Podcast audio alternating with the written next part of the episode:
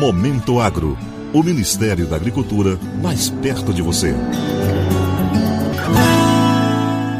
Em reunião na Comissão de Agricultura, Pecuária e Abastecimento e Desenvolvimento Rural da Câmara dos Deputados nesta quarta-feira, a ministra da Agricultura, Tereza Cristina, disse que as prioridades para o próximo Plano Safra continuarão sendo os pequenos e médios produtores rurais, além de incentivos para a produção de milho, para irrigação e para o armazenamento.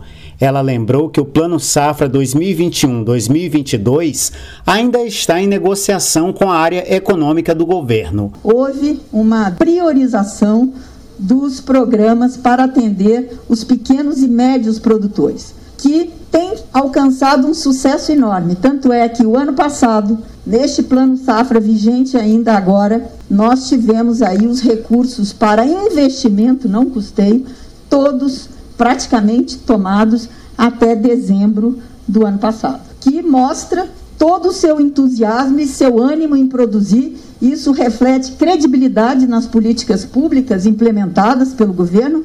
Segundo a ministra, o governo também trabalha em incentivos para a produção maior de milho no Brasil. A produção brasileira vem batendo recordes na produção de milho, mas esse é um produto que cada vez nós usamos mais. E o mundo precisa de milho.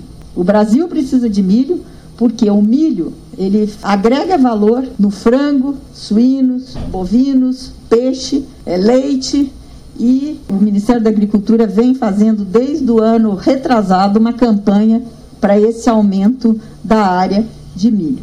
Tereza Cristina disse que a ampliação de recursos para armazenamento também será importante por causa das expectativas de aumento na produção agropecuária. Todas as expectativas que nós temos para a próxima safra de verão são de que será uma safra maior, porque a gente acompanha a compra de insumos e a gente está vendo que os fertilizantes estão né, comprando tudo que tem de fertilizante, então isso é um bom sinal, é um sinal de que o agricultor continua com boa expectativa, acreditando nas políticas públicas e com certeza nós teremos aí isso revertido em resultados de uma safra maior ainda do que a desse ano. A abertura de mercados para produtos brasileiros também foi destacada pela ministra na audiência.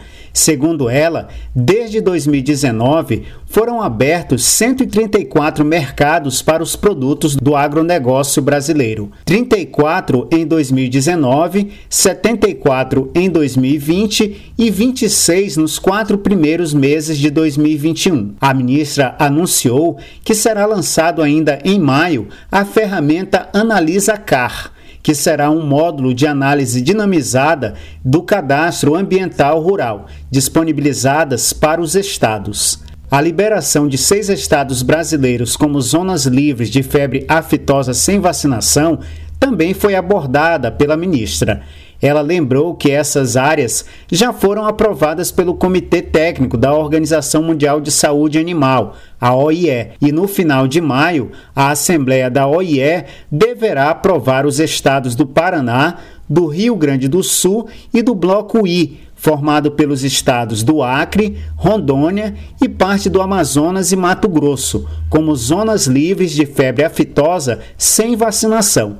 Para o Momento Agro de Brasília, Sérgio Pastor. Momento Agro. O Ministério da Agricultura mais perto de você.